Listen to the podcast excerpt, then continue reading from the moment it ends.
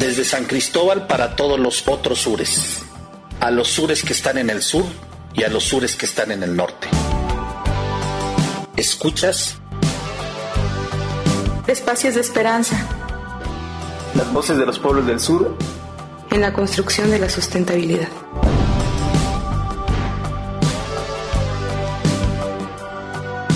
Desde la perspectiva de los que han sufrido sistemáticamente las injusticias del capitalismo, del colonialismo y del patriarcado.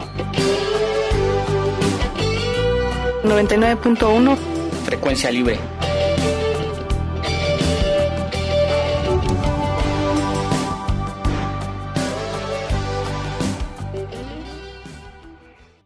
Muy buenos días a todos. Me da mucho gusto volverlos a saludar nuevamente en este programa Espacios de Esperanza. Buenos días, Arturo. Buenos días a todas y a todos. Es un placer recibirlos nuevamente en Espacios de Esperanza. Y bien, en este programa vamos a tener las interesantes experiencias de tres organizaciones. La primera de ellas será Melel Chojobal, esta organización que se ubica aquí en San Cristóbal de las Casas y que tiene un importante trabajo con niños y niñas en situación de calle. En el espacio nacional vamos a hablar con el grupo Vicente Guerrero que desde Tlaxcala nos comparten experiencias muy interesantes en materia de la conservación de la agrobiodiversidad.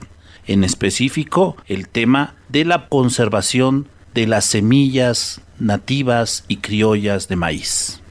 Y en el espacio internacional tendremos una entrevista con una organización activista de Colombia que nos habla del trabajo que llevan a cabo para la articulación de diversas redes tanto en Perú como en Colombia y que está orientado precisamente a la conservación de semillas criollas y a la resistencia que se está generando en Colombia frente al impacto de la minería en estos territorios. Pues como escuchan, es un programa muy interesante el que nos reúne el día de hoy. Así que las y los invitamos a que se queden a compartirlo con nosotros.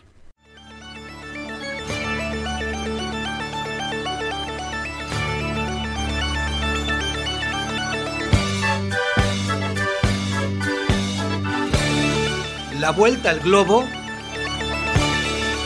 en 80 mundos.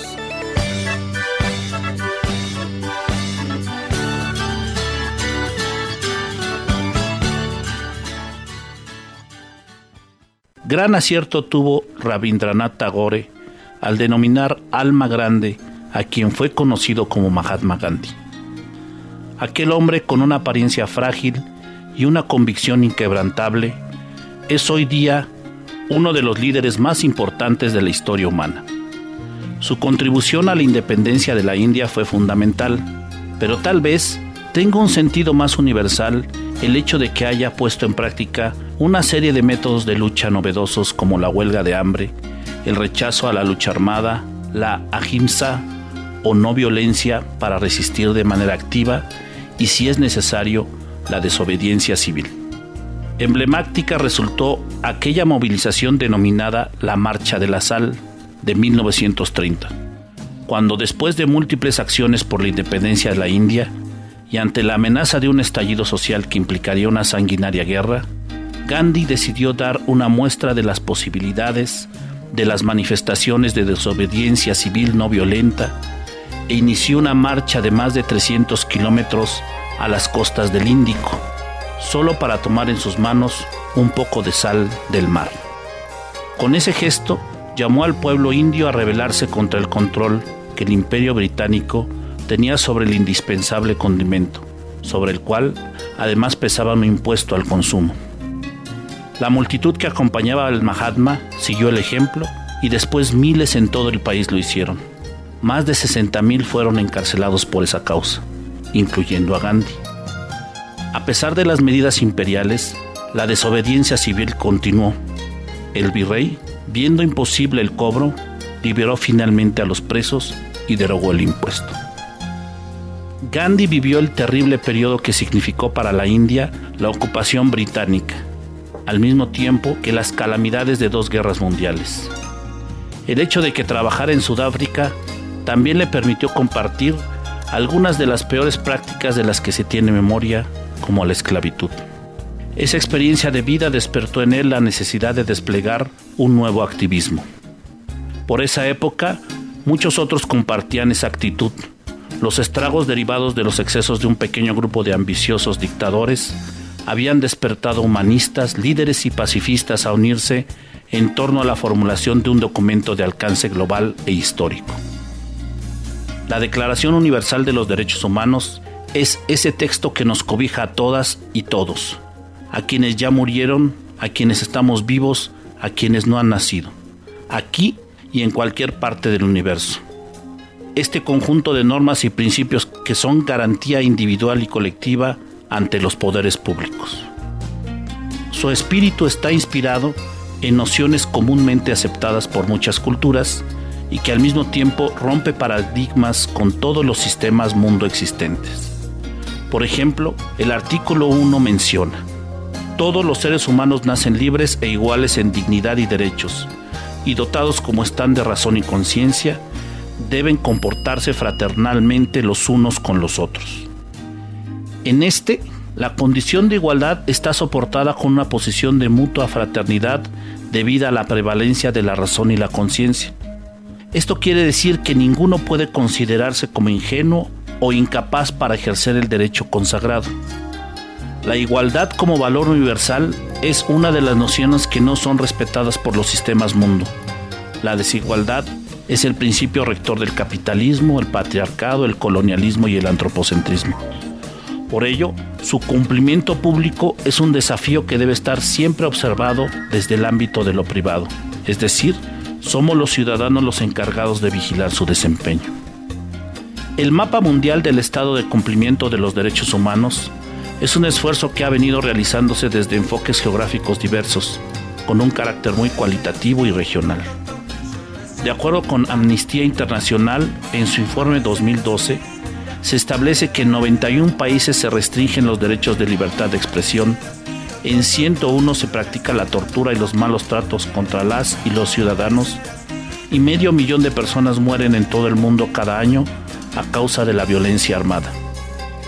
En el documento anual preparado por la Escuela de Cultura de la Paz de la Universidad Autónoma de Barcelona, apenas en el 2009, se menciona que en 71 países se cometieron abusos muy graves relativos al derecho a la vida y la seguridad de las personas. En 90 se llevaron a cabo detenciones arbitrarias, en 61 se produjeron ejecuciones extrajudiciales y en 92 estados imperó un clima de impunidad respecto a las violaciones de derechos humanos que ahí se perpetraron.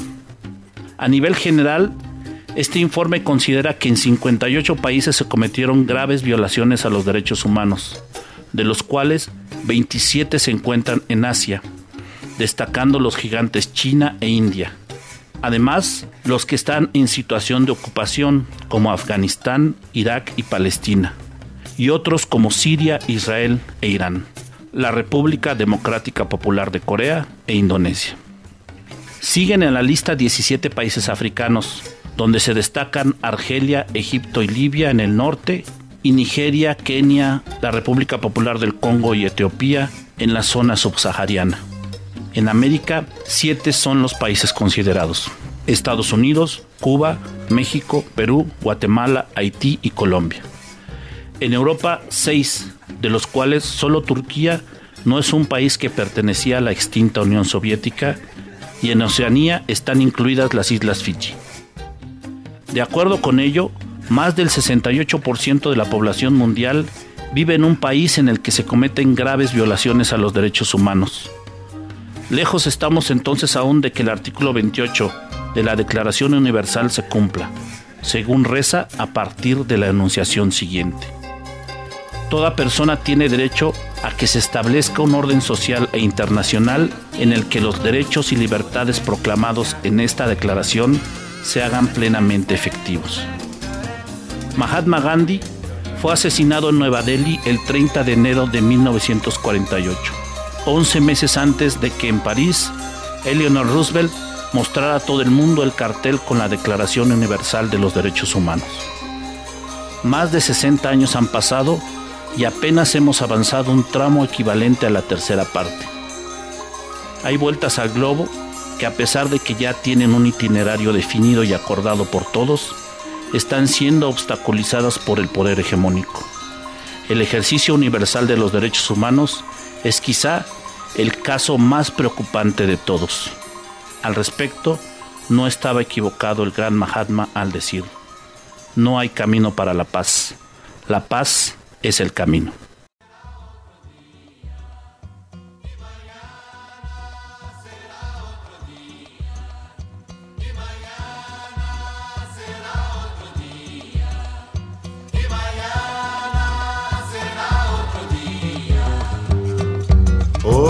Es usted el que manda, lo dijo, está dicho, es sin discusión, no. Toda mi gente hoy anda hablando bajito, mirando el rincón. Vio usted que inventó ese estado, inventó el inventar toda la oscuridad. Usted que inventó el pecado, olvidóse de inventar el perdón. A pesar de usted, mañana de ser otro día. Yo quisiera saber dónde se va a esconder esta enorme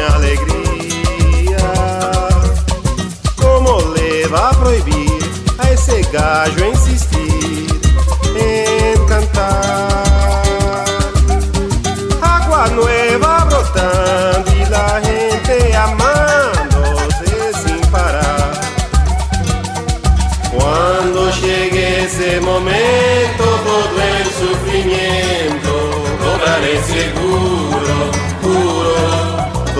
ese amor reprimido, ese grito mordido, este samba en lo oscuro.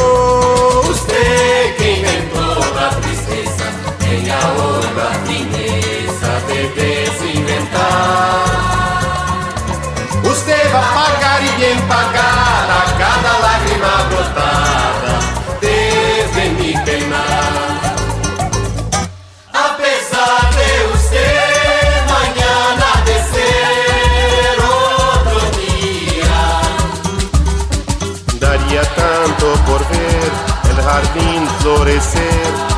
usted no quería.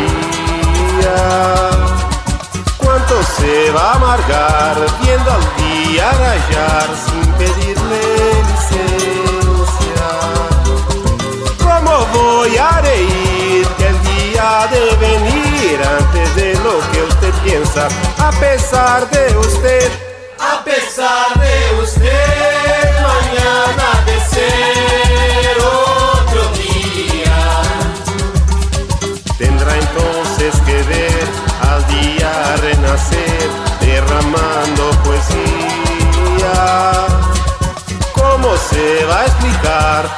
al cielo clarear de repente, impunemente? ¿Cómo va a silenciar nuestro coro al cantarle bien de frente? A pesar de usted, A pesar de usted,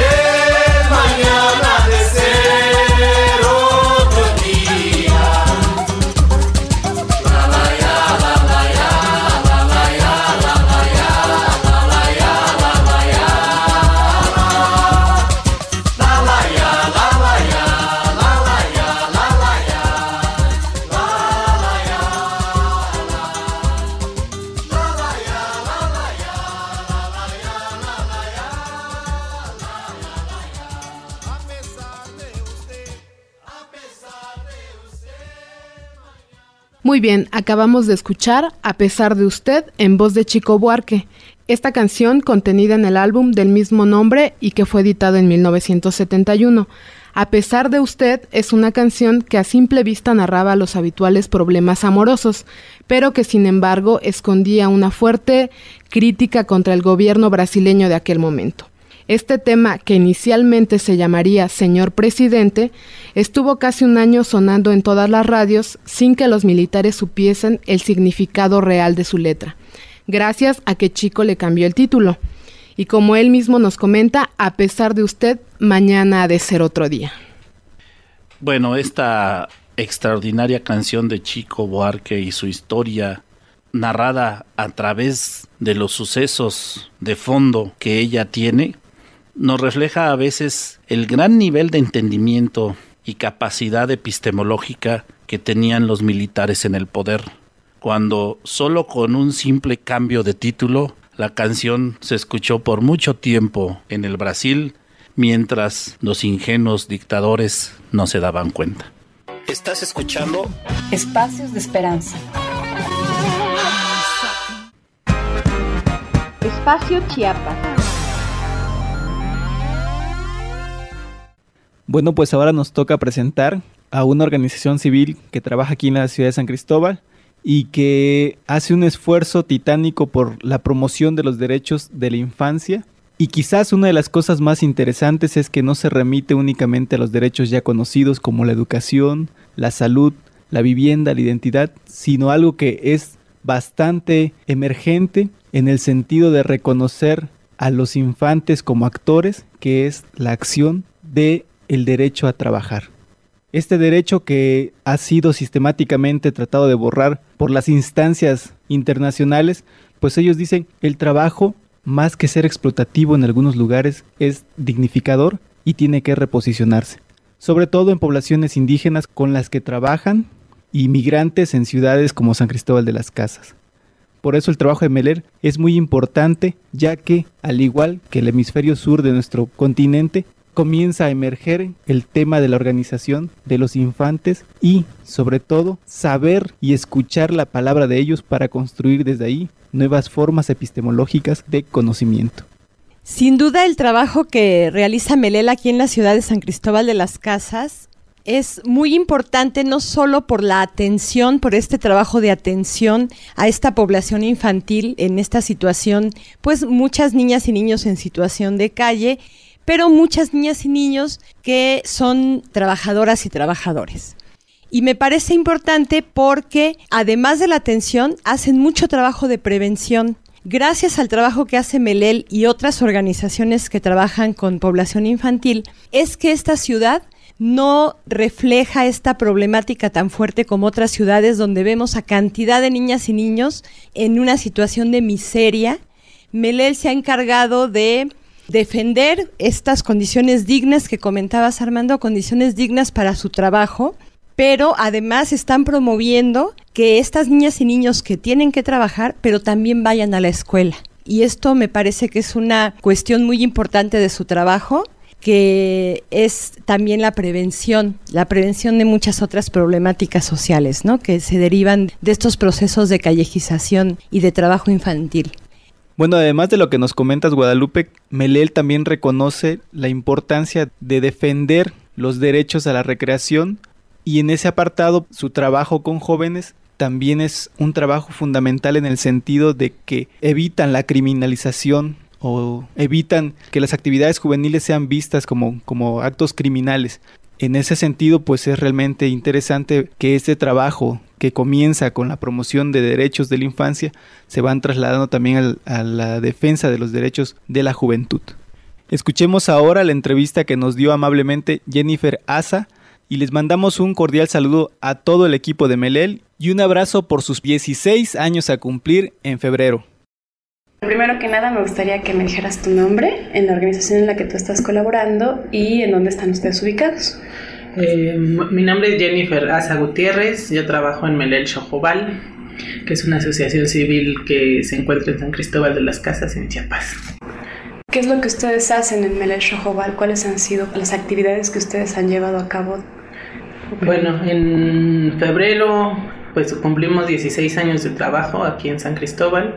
Pues nosotros trabajamos en la promoción y defensa de los derechos de niñas, niños y jóvenes, eh, particularmente todo el trabajo directo y el trabajo educativo está aquí en, en la ciudad de San Cristóbal. Trabajamos con niñas y niños pequeños, eh, también con niñas y niños trabajadores y también con jóvenes. Y bueno, y el trabajo que se hace con ellos pues también tiene un componente de trabajo con, con sus familias. Y además de esa parte de trabajo directo de base, pues hacemos también trabajo de promoción de derechos, de difusión de información, de incidencia local, estatal y también nacional a través de redes de colaboración con otras organizaciones. Pues para ustedes estos 16 años que ya llevan en San Cristóbal, ¿cuáles han sido los logros más grandes como organización? Pues los logros que hemos tenido, creo que uno de los más importantes es pues tener un trabajo y una relación de, de, confianza con las familias con las que hemos trabajado a lo largo de, digo que han cambiado en el tiempo, pero cuando Melel inició era una de las pocas o de las únicas organizaciones que trabajaba con infancia indígena en la ciudad. Entonces, bueno, eso, pues por un lado era bueno, ¿no? Pero bueno, también pues había muchas menos capacidades de las que hay ahora de parte de sociedad civil para acompañar estos procesos. Entonces, pues a través de 15 años hemos podido pues establecer como una presencia en esos espacios, eh, que no importa que el equipo cambie, pero hay un reconocimiento y una confianza en el trabajo que hacemos. Y pues a partir de eso, pues que hemos podido acompañar a muchas familias y a muchas niñas y niños a transformar desde ellos eh, sus condiciones de vida y pues también eh, pues a partir del trabajo directo, pero también de, de trabajo de investigación, pues uno de los grandes logros es que hemos podido visibilizar la situación de la infancia y la juventud indígena en San Cristóbal, pero también en el Estado, ¿no? Que pues si no se conoce cuál es el estado de las cosas, pues difícilmente cualquiera en términos de gobierno, sociedad civil, privados, lo que sea, podemos hacer algo que sea efectivo, que sea pertinente y que efectivamente pueda impactar en la vida de las personas, ¿no? Entonces, generar información acerca de lo que de lo que pasa, de los deseos, de las necesidades, de las situaciones de exclusión, de cómo se puede trabajar en colaboración con las familias y con las niñas y niños, pues ha sido una de las cosas importantes que hemos podido hacer con ellas y con ellos, ¿no? En ese trabajo, pues un poco de visualización de cómo está la situación en San Cristóbal. Primero me gustaría que me hablaras un poco del exterior, de cómo, cómo se ha dado este proceso. Y después me gustaría también que me dijeras cómo se ha dado el proceso con las familias y con los niños y las niñas, bueno, y los jóvenes también. Este, bueno, Melel pues empezó hace 15 años con un proyecto de comunicación comunitaria para eh, pues reducir o tratar de... de pues de impactar el cerco informativo hacia las comunidades indígenas. Entonces hacíamos mucho trabajo como en las diferentes zonas del estado, trabajando en la formación de promotores de comunicación este, y haciendo también trabajo de base y trabajo de campo este, y de colaboración con las iglesias, con las parroquias, este, pues para promover espacios de análisis de la realidad, de análisis de la información este, y de pues construir y fortalecer capacidades entre los propios miembros de la comunidad para poder este, pues generar sus propios contenidos y tener acceso a esta eh, información. Entonces, ese fue uno de, uno de, los trabajos que iniciaron el proyecto MLL.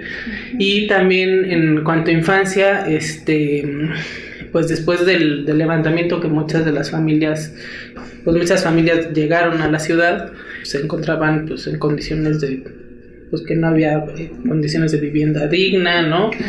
No tenían acceso a la escuela, actas de nacimiento, obviamente no había ningún, o sea, programas como de atención dirigidos exclusivamente a esta infancia, pues tampoco había nada. Entonces, desde Melel eh, se empezó a generar junto con las familias, particularmente con las mujeres, pues una estancia infantil que se llama Rumacos y hasta la fecha todavía la estancia infantil que tenemos este, lleva ese nombre. Eh, y entonces empezó a trabajar con, pues, con la formación de, mujeres, de mamás, que acompañaban junto con educadores, este, pues que en ese momento eran uno o dos, era un equipo muy pequeño pues en el cuidado de las niñas y niños que estaban particularmente pues en los alrededores de la Plaza de Santo Domingo y Caridad y también este pues en los años de inicio eh, se trabajó en un diagnóstico sobre eh, pues la infancia en, en, situación de calle, ¿no? Y pues a partir de, de, ese diagnóstico fue que empezaron que se empezaron a desarrollar ya programas específicos para trabajar con pues las niñas y niños trabajadores, digo ya un poquito más grandes en términos de inserción escolar, de este, cuestiones de alfabetización, también pues de promoción de la diversidad cultural y pues que en ese momento también el choque cultural de venir a otro contexto, a otra ciudad con otra lengua, entonces también se trabajaba mucho el tema de la, de la valoración de la propia cultura, ¿no? Eh, y a partir de pues de entonces, digamos, esos eh, proyectos fueron tomando su propio rumbo. Después, pues esas niñas y niños pequeños y trabajadores crecieron, se convirtieron en adolescentes y jóvenes y pues empezaron también a demandar pues algo, ¿no? Para ellos que ya habían crecido y que ya lo, lo que teníamos pues se aburrían, ¿no? Pero pues querían, eh, pues se acercaban y estaban aquí y ellos no sabían qué hacer, nosotros tampoco. Entonces de ahí fue que surgió pues un proyecto piloto con adolescentes, ahora ya hay un área formal que trabaja con, con bueno, con adolescentes y jóvenes. Entonces digamos que se fue ampliando el, el, marco de trabajo. Y también el propio pues trabajo con los promotores de comunicación tomó su curso de forma como eh, autónoma, pues los, los, promotores empezaron también a formar sus propios colectivos, a, a llevar sus propios caminos. Y después de un proceso de evaluación decidimos como institución enfocarnos al tema de, de infancia y juventud y eh, concluimos digamos con la parte de trabajo directo con adultos en, tema, en temas este de formación de, de, promotores, ¿no? Pues entonces ya, digamos, todo ese recorrido para llegar al momento actual donde pues trabajamos con una amplia gama de edades, ¿no? Desde pequeñitos hasta jóvenes, y también el trabajo que hacemos pues con sus familias que sabemos que, no podemos nada más trabajar de un solo lado sino que hay que hacer un trabajo pues integrado no con, con las familias y con, con, las niñas niños y jóvenes con los que trabajamos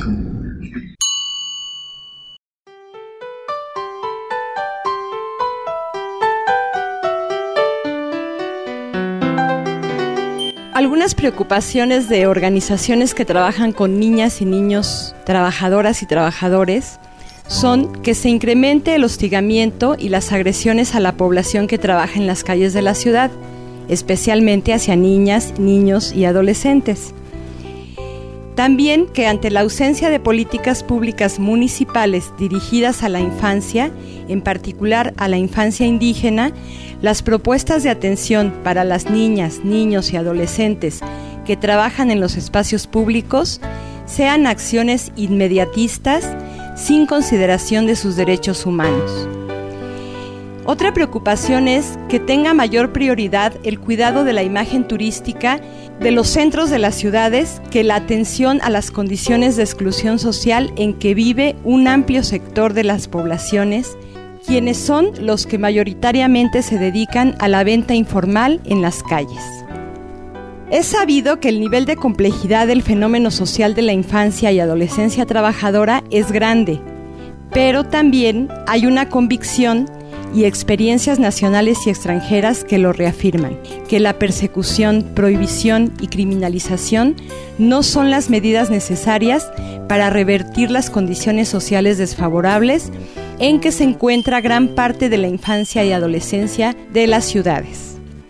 La pretensión de mantener una ciudad segura y turísticamente atractiva y ordenada no debe tener ningún costo social para la ciudadanía y menos aún para la infancia y adolescencia que trabaja en espacios públicos.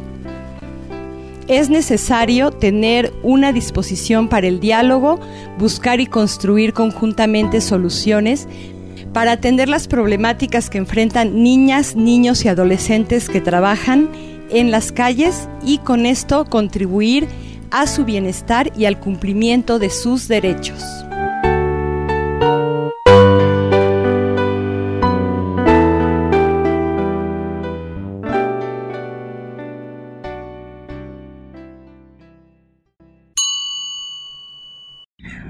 Este proceso que ustedes han llevado ya desde hace algún tiempo, desde que llegaron las familias hasta, pues hasta ahora, ¿no? Hasta que muchos ya son jóvenes o adolescentes, ¿cuáles son ahora los, los retos más grandes para ustedes como organización para el futuro, ¿no? ¿Hacia dónde se va perfilando también Melel? Pues nuestra intención es que el trabajo que nosotros hagamos pues fortalezca como la capacidad de las personas para eh, pues poder ejercer sus derechos, o sea, en términos que tengan acceso a la información, que tengan eh, pues acceso a nuevos espacios, a nuevas redes, o sea, que amplíen como el espectro social de, apoyo, ¿no? O sea, que so- la red social se amplíe, que tengan información para tomar decisiones sobre eh, su vida. Digamos, eso es lo que buscamos nosotros con el trabajo, o sea, con, con las niñas y niños pequeños, digo, la, digamos, un buen y un sano desarrollo en la primera infancia es vital para el resto de la vida de las personas. Entonces, digamos, procuramos generar esas condiciones junto con las familias para que, digamos, desde ese arranque estén en, en las mejores condiciones posibles para continuar su vida futura. Digo, en general con las familias y con las niñas y niños es, queremos promover la autonomía de las personas, acompañar sus decisiones. Cada quien es libre de decidir lo que quiera sobre su vida, pero que esas decisiones efectivamente se tomen con base en alternativas, en información, en el conocimiento de sus derechos para que puedan exigirlos, ¿no? Y que Melel sea como un acompañante de esos procesos, ¿no? Me gustaría que me dijeras cuáles han sido las acciones y las cosas que a ustedes les parecen muy importantes y que, que los animan ¿no? a seguir en este esfuerzo que, que realmente es muy importante. ¿no? Pues son, digamos, la realidad cotidiana y el trabajo pues, diario con los diferentes actores, ¿no?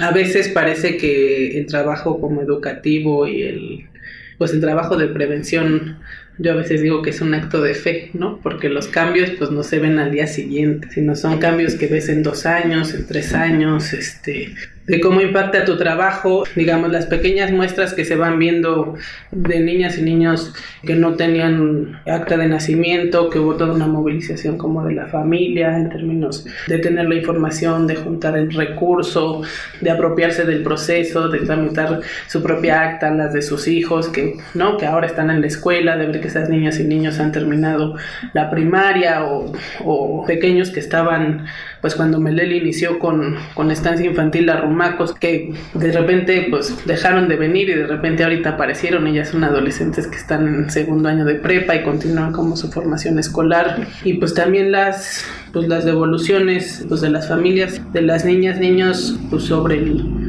el trabajo que hacemos con ellos, ¿no? De que somos un actor más y un actor importante en, el desarrollo como de, de su vida, ¿no? Eh, por ejemplo, con, con las familias, en, digo, parte del trabajo de, de todas las áreas, de, todas las edades, pues hacer visitas domiciliarias, ¿no? Y pues familias que nos dicen, na- el hecho que a mí me visiten, ya eso para mí es muy importante porque nadie viene a visitarme y a interesarse sobre qué me pasa, sobre cómo están mis hijos, sobre cómo podemos trabajar juntos. Entonces, digo, esa parte del acompañamiento, de fortalecer la red social y esas muestras de que efectivamente hacemos un pequeño cambio, contribuimos a un pequeño cambio en, la vida de las personas es lo que nos hace pues seguir adelante, ¿no? O sea, ver a los muchachos cómo se vuelven más autónomos con la información que ellos propios generan y que también pues acceden con nosotros y a partir de la pues, de la vinculación con otros espacios, de cómo se sienten más fortalecidos e independientes en sus capacidades, también los procesos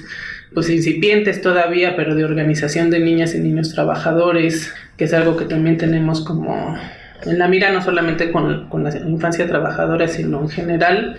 Ahora sí que la organización es el objetivo, ¿no? Para fortalecernos, pues ellos como sector de infancia trabajadora, los jóvenes como sector de jóvenes, y una organización más allá para pues hacer de este país y de este estado y este mundo un lugar diferente.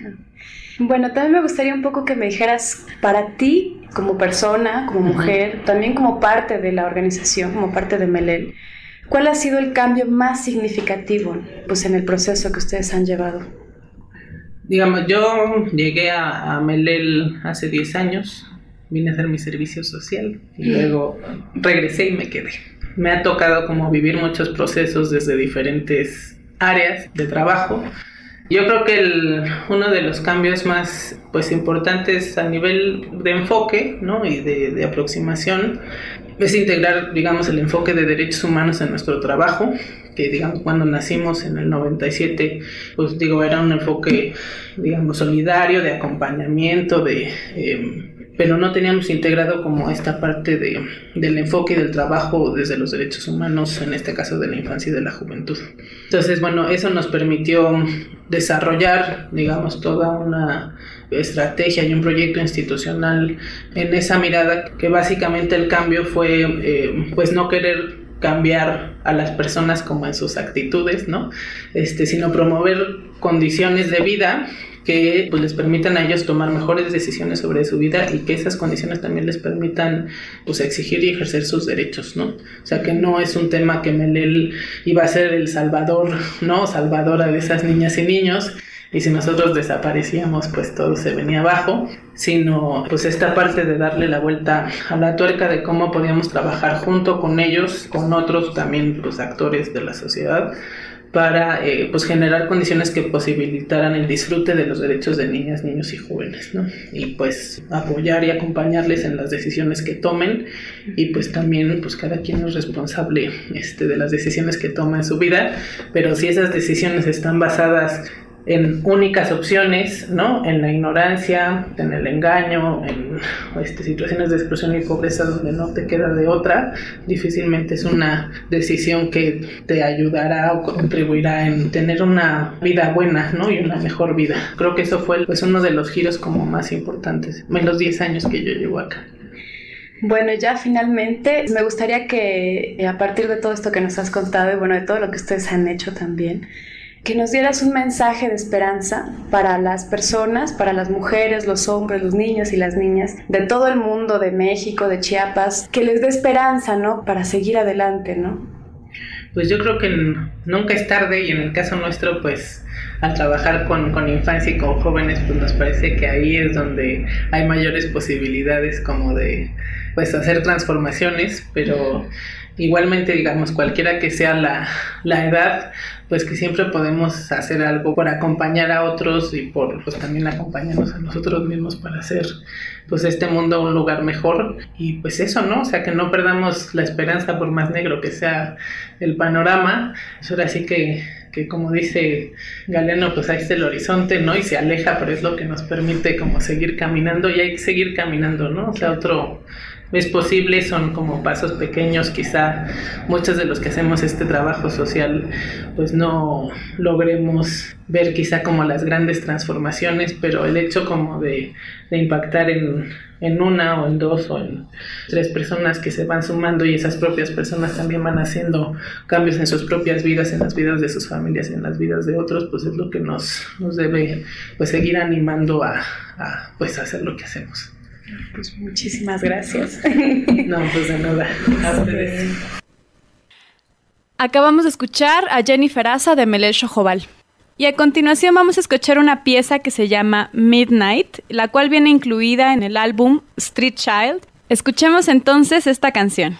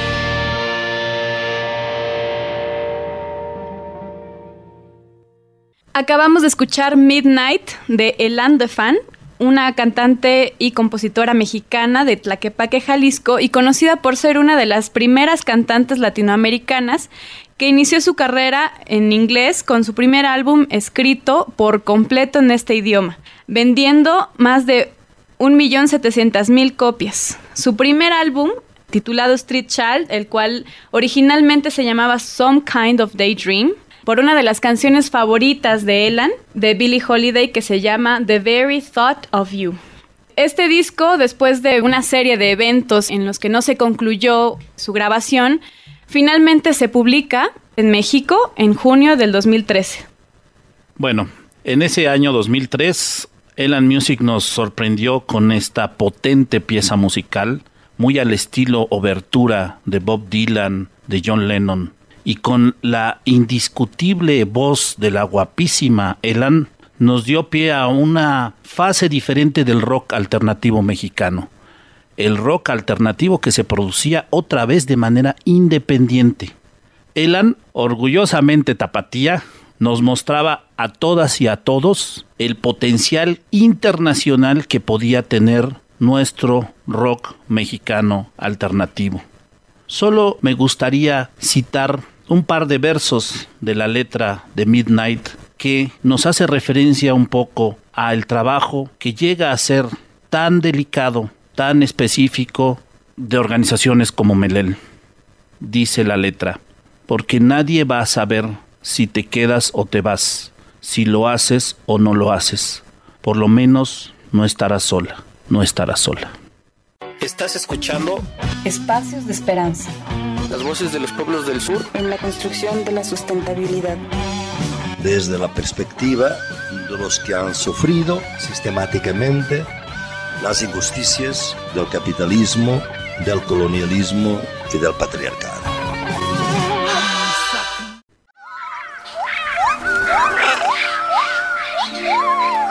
Por una tierra con frutos.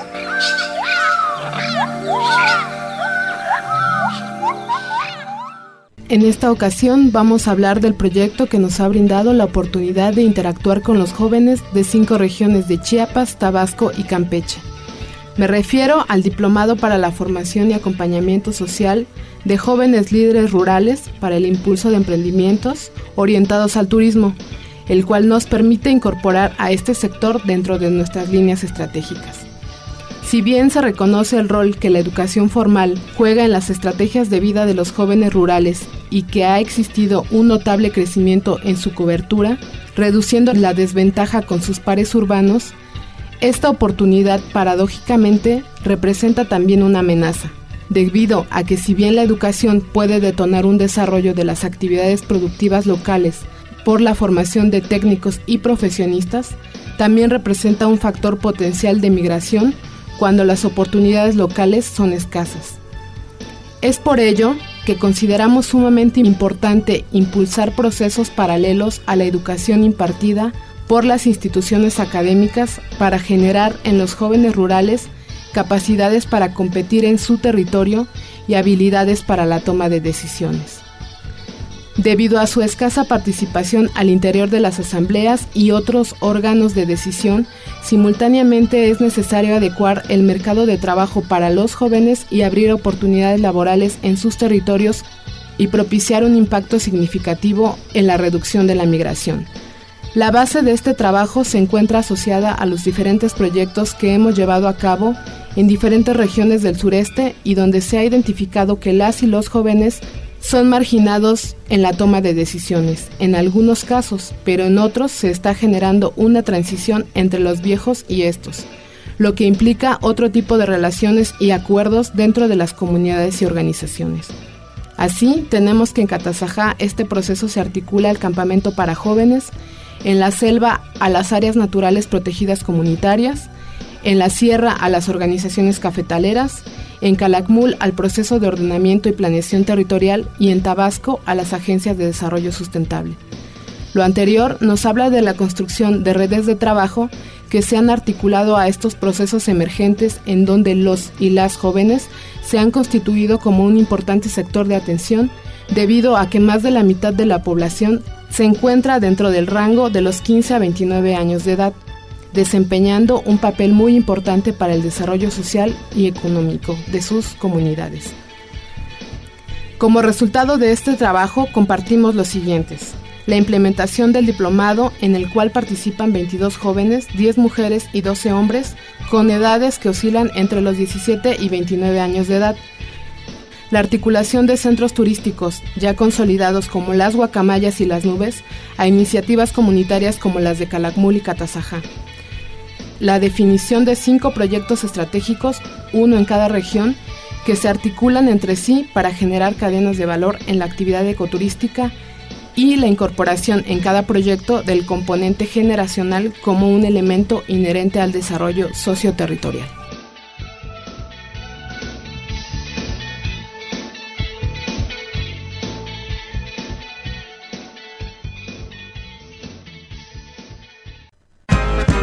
Espacio Nacional. Ahora vamos a hablar del Grupo Vicente Guerrero, que tiene su sede en el estado de Tlaxcala, en el centro de nuestro país. El Grupo Vicente Guerrero ha cumplido más de tres décadas de esfuerzo continuo por desarrollar y fortalecer la agricultura sostenible. Uno de sus principales temas en los que ha enfocado su trabajo es el desarrollo del Fondo de Semillas Comunitario, un esfuerzo campesino para preservar, conservar y enriquecer los bancos de semillas de germoplasma, en específico en el caso del maíz nativo. El Fondo de Semillas Comunitario inició con apenas 200 kilos de semillas de maíz nativo Después de mucho pensarle, como ellos dicen, de cómo hacer este fondo, la comunidad de Vicente Guerrero nombró dos guardianes del fondo, don Ignacio y don Eduardo, campesinos orgullosos de sus tradiciones y de su vida en el campo. Ellos, a manera de banco, son los encargados de dar los préstamos, en este caso, de semillas. Como en cualquier banco, entonces, quienes llegan a pedir un préstamo tienen que devolverlo completito y con intereses. Es decir, tienen que devolver el mismo monto de semilla que se les prestó, más un poco más para ir incrementando el fondo.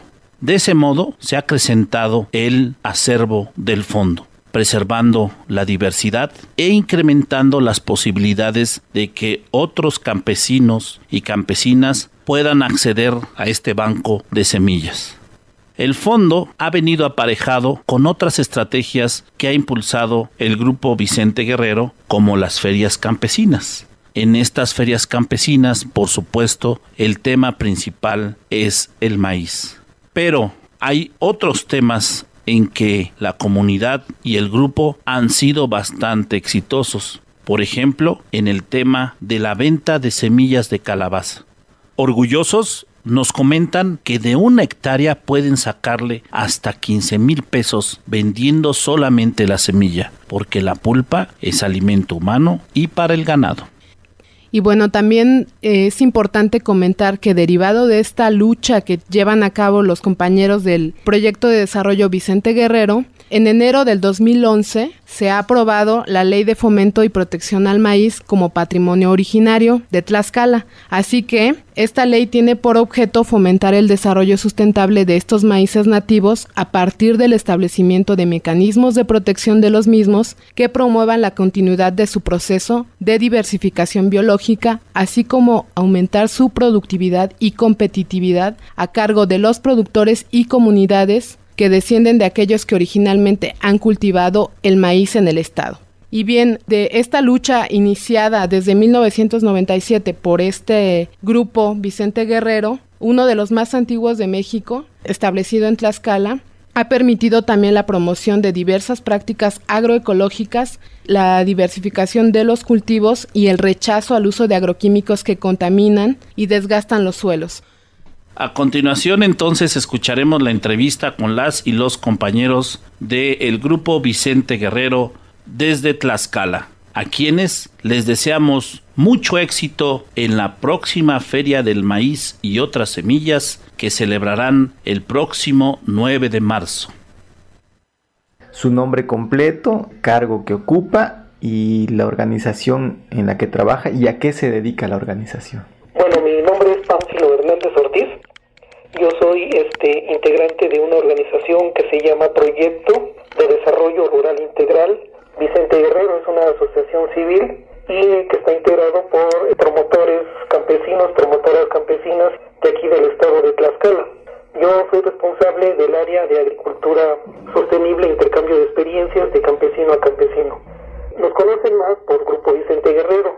Como organización tenemos ya algunos años trabajando más en torno a una agricultura campesina, una agricultura sostenible, una agricultura que también rescate o valore el trabajo de las campesinas o los campesinos. Nuestra área de trabajo aquí en Tlaxcala comprende en 10 municipios con 32 comunidades y en esas comunidades desarrollamos actividades de diferentes técnicas o prácticas agroecológicas. Dentro de las prácticas o técnicas agroecológicas tenemos la conservación de suelo y agua, elaboración de abonos naturales, la selección y mejoramiento de conservación de semillas nativas o criollas. También trabajamos con la fruticultura de aquí de la región, de zona de clima templado, como es la ciruela, el durazno, el tejocote. Y también trabajamos con algunas familias con la horticultura familiar, la ganadería de tratatio, con algunas ecotecnias que le llamamos cisternas de ferrocemento para captar la, la lluvia de, de, cada año. También este, hay actividades de elaboración y conservación de alimentos con algunos métodos naturales, desde la parte de la fruticultura y desde cuando comienza el ciclo productivo de, de los cultivos. También se elaboran o se aprovechan las plantas medicinales para producir productos de plantas medicinales y también trabajamos con un sistema de que le llamamos de campesino a campesino, donde los campesinos comparten, intercambian y también desarrollan intercambios con los demás campesinos. Este método ha favorecido bastante porque en una le damos como el papel más importante de, del conocimiento de los campesinos y de las campesinas y segundo que es un método una forma también de compartir el conocimiento de forma directa, sin la intervención de alguien que es técnico o alguien que tiene un conocimiento más profesional.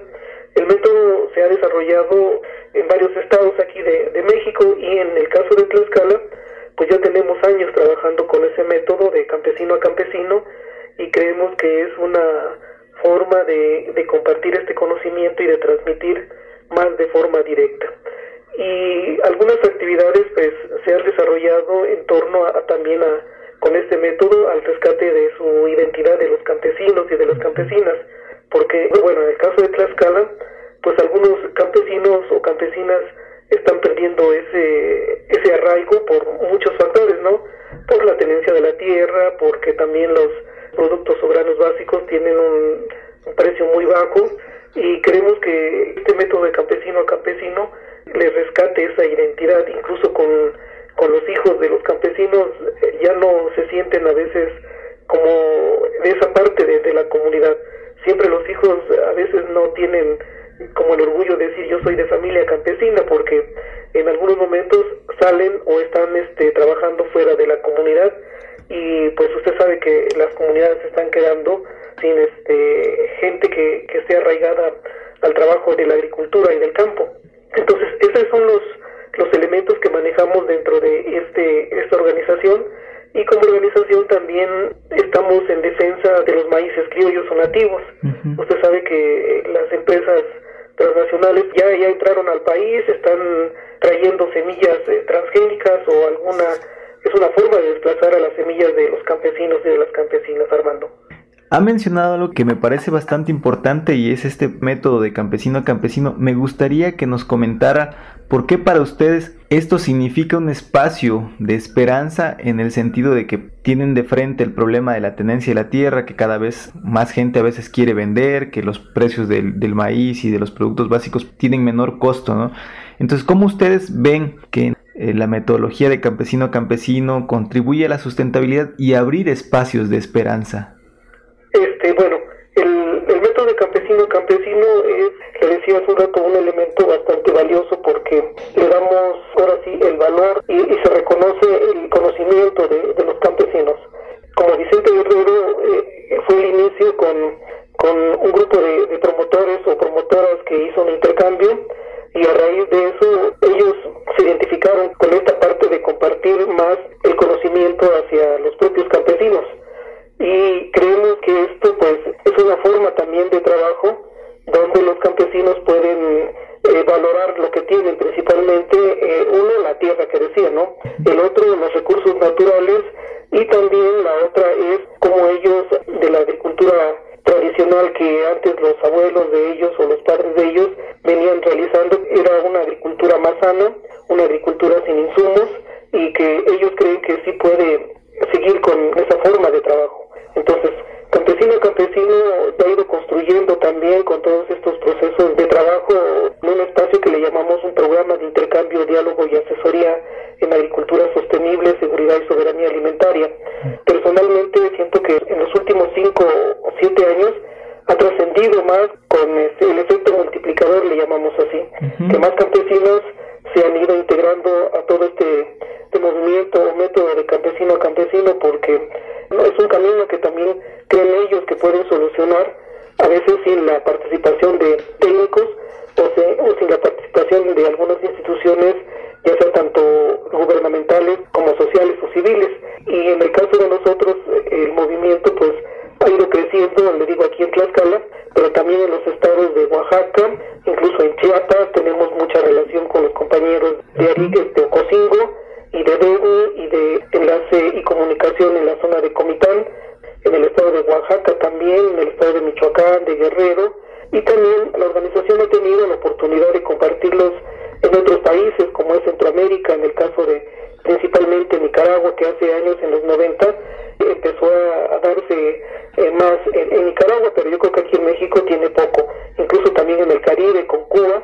Algunos países lo han visto también como una forma de hacer un trabajo más cercano a la tierra y también pues en torno a, mantener todos esos recursos naturales que, cada uno de ellos tienen, Armando.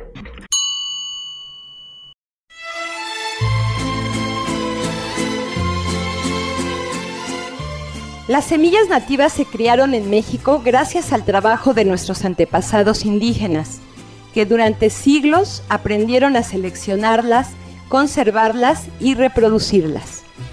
Así domesticaron al maíz hace 8.000 años y desde entonces es el alimento básico de la población mexicana y de Mesoamérica. El maíz es base de la soberanía alimentaria Durante mucho tiempo nuestro campo le dio de comer al pueblo mexicano. El maíz, el frijol y otros granos cultivados por las familias rurales alcanzaba para alimentar a toda la población. Pero ahora nos dijeron que es más barato comprar la comida al extranjero que producirla en el país. En 1994 se firmó el Tratado de Libre Comercio de América del Norte, se abrieron nuestras fronteras a la importación de granos básicos de Estados Unidos y la producción nacional de maíz se vino al suelo. Y muchos campesinos abandonaron sus tierras, sus familias y comunidades y se fueron de migrantes. Por eso hoy tenemos que comprar a Estados Unidos una cuarta parte de lo que comemos. O sea, estamos perdiendo nuestra soberanía alimentaria y también nuestras costumbres. Ahora comemos alimentos chatarra y tortillas de maíz transgénico sin saber el daño que nos hace.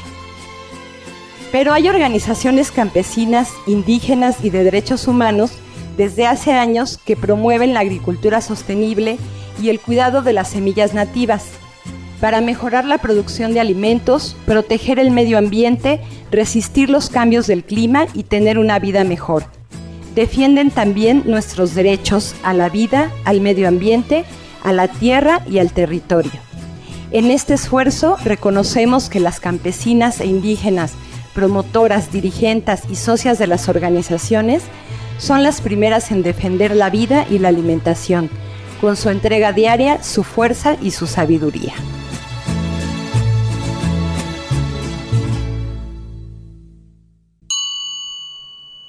Creo que podríamos un poco decir que pues este proceso va generando estas redes de colaboración que finalmente son espacios de esperanza, ¿no? Yo, Sí. yo así lo percibo, no sé. Sí, yo también. ¿Qué cambios has notado tú en ese sentido de cuando comenzó el proceso hasta el momento en el que se encuentran actualmente?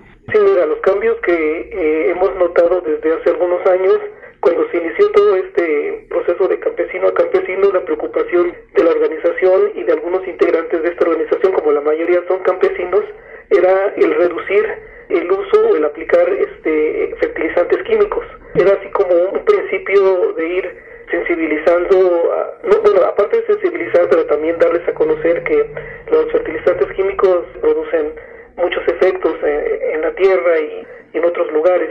Entonces, uno de los efectos que vimos es cuando los campesinos ya empezaban a reducir.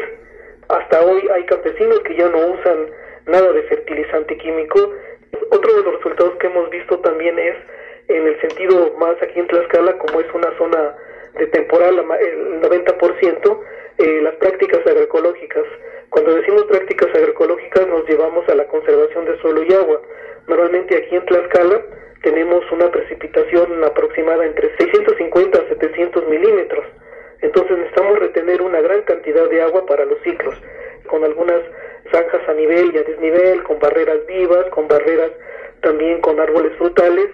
Y el otro que te quiero comentar desde hace unos, no sé si 8 o 10 años, la- las semillas nativas. En las semillas nativas también tú sabes que en algún momento los, los maíces híbridos o mejorados los han ido desplazando. Teníamos esa preocupación, pero también yo creo que los campesinos, tú sabes que cada año se vienen preparando para cualquier contingencia de clima y ellos siempre tienen de una u otra manera algunas eh, reservas o fondos de semilla más a nivel familiar.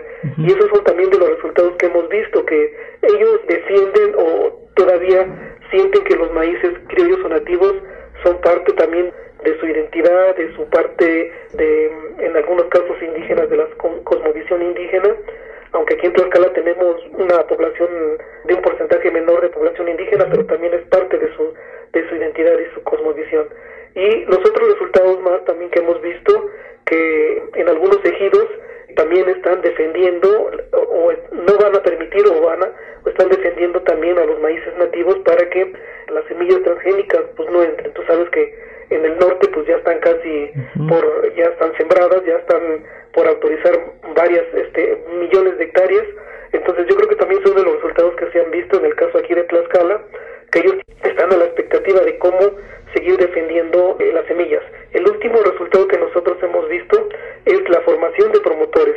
Cuando nosotros eh, decimos formación de promotores son aquellos campesinos o campesinas que han sumado toda la experiencia aunado con el trabajo que hacemos como Grupo Vicente Guerrero, pero también con su trabajo.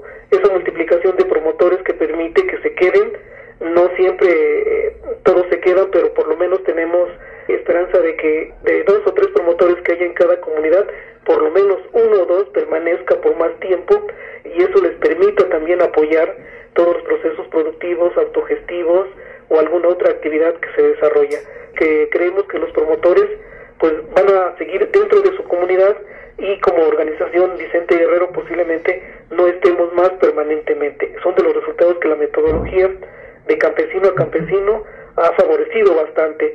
Y aquí la metodología de campesino a campesino no tiene un límite de edad, no tiene un límite de formación académica porque pueden ser campesinos, campesinas, desde algunos que no saben leer ni escribir, pero tienen la, la experiencia y eso también permite que el conocimiento se vaya generando más con ellos, Armando.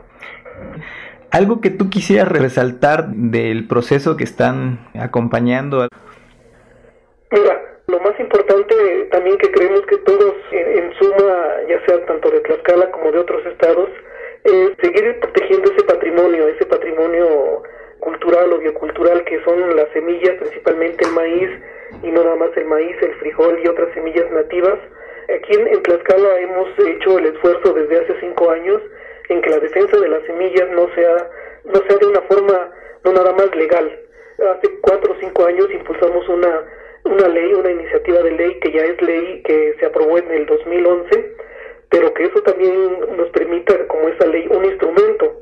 Pero aunado a este instrumento, algunas acciones, como son las ferias de los maíces o del maíz, que normalmente aquí en Tlaxcala nosotros como organización vamos a, hacer la, la 16 ferias en, en marzo, y que estas ferias también se han ido multiplicando eh, a nivel de otros estados, a nivel también aquí de varios municipios o ejidos de, de, Tlaxcala, pero que eso también permite un espacio. La otra cosa que, que creemos que los campesinos siguen haciendo o se haga son los fondos de semilla, esos fondos que no se pierdan, más a nivel familiar, a nivel comunitario, a, nivel ejido, y que eso permita también tener reservas o fondos para ciclos con al, que, que, se presenten con alguna. La otra acción que nosotros también queremos resaltar mucho es eh, informar a los ejidos, a las comunidades, tanto campesinas indígenas, el peligro o, el efecto de los de las semillas transgénicas que están haciendo. Y también la que algunas eh, prácticas de, de selección y reproducción de semillas nativas pues se sigan manejando por, por ellos y que en algún momento dado también las semillas las sigan defendiendo los campesinos, tanto hombres y mujeres. Esto último que te menciono, Armando, ha sido también un efecto, que no te lo menciono a lo mejor como un resultado, un efecto multiplicador, primero aquí en Tlaxcala con algunos municipios ejidos. Y en otros en otros estados, por ejemplo, nos han invitado en Oaxaca, que se han hecho varias ferias, en el estado de Guerrero también, en la península de Yucatán también hay esos efectos posiblemente de forma directa o indirecta, donde las ferias del maíz ofrecen un espacio, también donde los campesinos van a compartir, intercambiar todo ese conocimiento, pero también a platicar de las preocupaciones. Entonces son de, los, eh, de las cosas que queremos resaltar, no nada más con una ley que nosotros, nosotros impulsamos, ha permitido como un pequeño instrumento. Eso permite reforzar toda esa defensa, aunque tú sabes, la, la ley de bioseguridad a veces tiene espacios donde, donde las empresas transnacionales pues pueden entrar y permitir la, la, la, entrada de estas semillas transgénicas.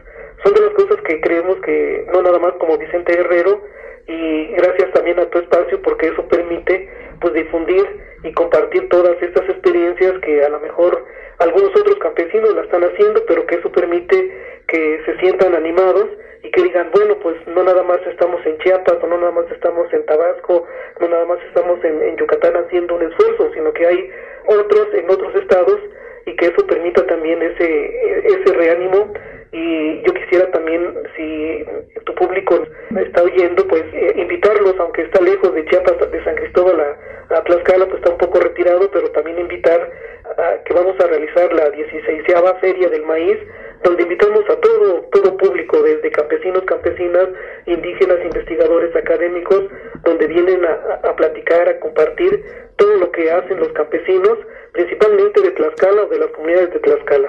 Y también de otros estados nos han venido acompañando en ferias anteriores, Armando. Muy bien, pues gracias por la invitación. Sí, en efecto la vamos a, a transmitir a los compañeros y las compañeras que nos escuchen. Ojalá puedan viajar y si no, pues yo sé que estarán compartiendo desde sus propios espacios pues estos intereses que son cada vez más colectivos, ¿no? Como la defensa del maíz. Me gustaría que aprovechando que ya que nos escucha gente de aquí de San Cristóbal, de otros estados, de América Latina y del mundo, nos pudieras mandar un mensaje de esperanza para aquellos y aquellas que están también en la construcción de espacios para la búsqueda de la sustentabilidad. Mira, yo creo que el mensaje de esperanza de, de nosotros es que tú sabes que somos un país de origen del maíz y que el maíz pues para todos, tanto los campesinos indígenas de México y de todo el, en el caso de, de América Latina, pues es la, la, la, base principal de la alimentación. Y yo creo que eh, si los campesinos y las campesinas se unen o se juntan en torno a esta defensa de los maíces nativos o de las otras semillas, yo creo que en entrada de todas aquellas semillas que no son propias de los campesinos podamos hacer eh, un movimiento de resistencia. Principalmente nuestra esperanza que tenemos es primero con las comunidades de forma local, después con los ejidos, después con los municipios, o sea que parta desde la parte local y después irnos más hacia arriba, si se puede estatal o regional, y yo creo que esa esperanza que siga creciendo para la defensa, te decía, no nada más de las semillas o de los maíces, también de los recursos naturales, como es el bosque, como es el agua y también como es el aire que a veces ya se está contaminando y que yo creo que son recursos valiosos que los campesinos eh, indígenas han defendido y han protegido desde muchos años. Yo creo que si esos esfuerzos se van sumando desde lo local hacia lo más estatal, yo creo que los esfuerzos van a ser más contundentes y vamos a tener todavía un poquito más de resistencia ante el embate, tú sabes, de las empresas transnacionales o de toda esta parte global que nos está afectando a todos. Si la agricultura campesina sigue defendiendo toda esa forma de producir sin agroquímicos, tendremos una vida sana y una vida digna no nada más los campesinos, los campesinas, sino que todos aquellas personas de zona urbana y también de zona rural. Pues ese mensaje yo creo que si todos lo sumamos con esos esfuerzos que te mencioné hace un rato y otros que tengan por allá, pues yo creo que podemos seguir resistiendo ante el embate de toda esta globalización, Armando. Pues muy bien, Pánfilo, muchísimas gracias por compartirnos tu experiencia y tu palabra. Te agradezco mucho, Armando, y un saludo para todo su equipo de trabajo y un saludo también para todos los compañeros y compañeras campesinos que te oyen o indígenas que están ahí atentos a todo lo que hacen ustedes en ese espacio de esperanza, Armando. Acabamos de escuchar a Pánfilo Hernández del proyecto Vicente Guerrero. A continuación vamos a escuchar el corrido de Vicente Guerrero, incluido en el álbum Músicos y Cantores de Guerrero, publicado por el Instituto Politécnico Nacional el 13 de mayo de 1993 y el cual corrió a cargo de René Villanueva. Escuchemos entonces este corrido.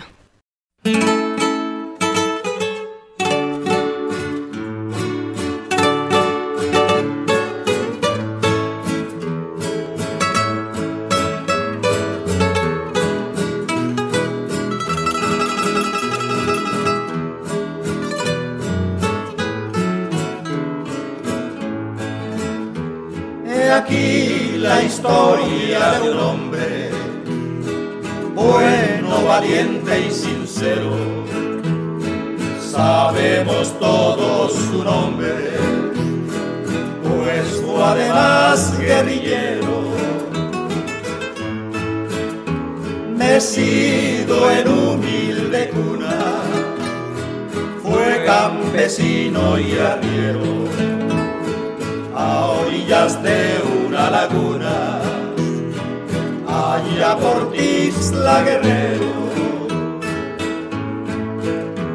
Tomó de Hidalgo su ideario y de Morelos su audacia, y fue revolucionario del pueblo y su democracia al lado de la insurgencia, como cualquier ciudadano, luchó por la independencia como el mejor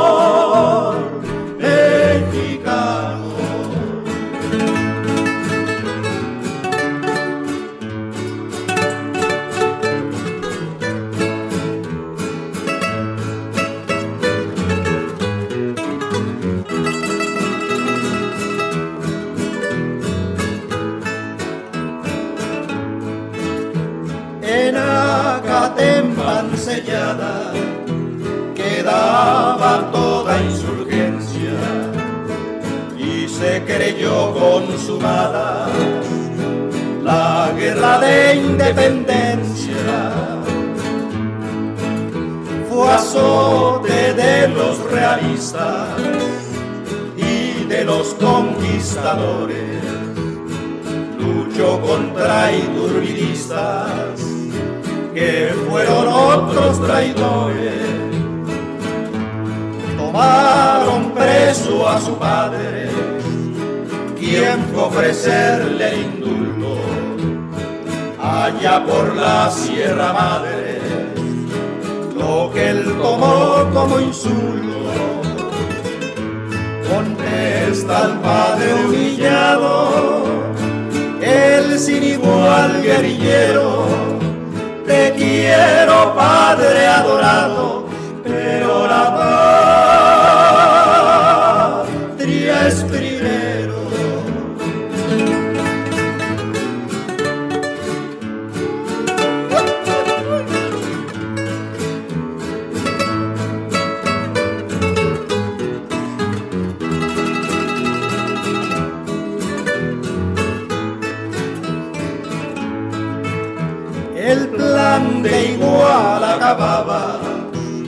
con lo que el pueblo pedía, pues nadie ya soportaba tres siglos de tiranía. Le había su ideal traicionado un pretencioso y canalla, pero otra vez fue escuchado más bravo en cada batalla. Premio al patriota la gloria, al gran insigne insurgente, vive como héroe en la historia, quien fue también presidente. Al fin murió asesinado, tan singular guerrillero tomó su nombre un estado y él es Vicente Guerrero.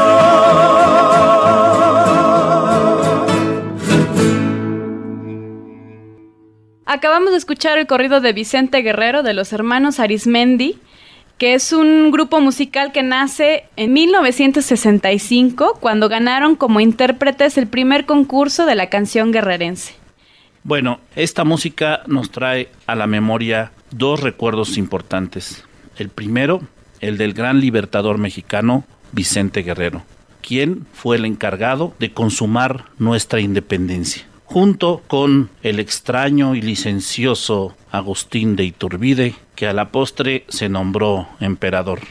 Años después, Vicente Guerrero, sin embargo, accedió a la presidencia de México y quizá por su origen afrodescendiente, Vicente Guerrero, en el breve periodo que estuvo en la presidencia de México, emitió el decreto que abolió definitivamente la esclavitud en nuestro país. La otra vertiente es el recuerdo de René Villanueva, uno de los cofundadores del gran grupo mexicano Los Folcloristas. René, incansable investigador de la música tradicional mexicana, junto con sus compañeros músicos a principios de los años 70, inauguraron la fantástica Peña de los Folcloristas en la Ciudad de México, donde llegaron a cantar alguna vez Víctor Jara, Inti Limani, Soledad Bravo, Atahualpa Yupanqui, Isabel Parra, Los Calchaquís, Mercedes Sosa, Silvio Rodríguez, Daniel Biglietti, Pablo Milanés, entre muchos otros más.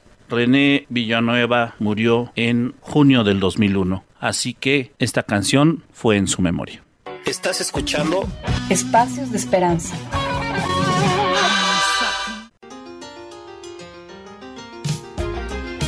De todo un poco en El Anaquel.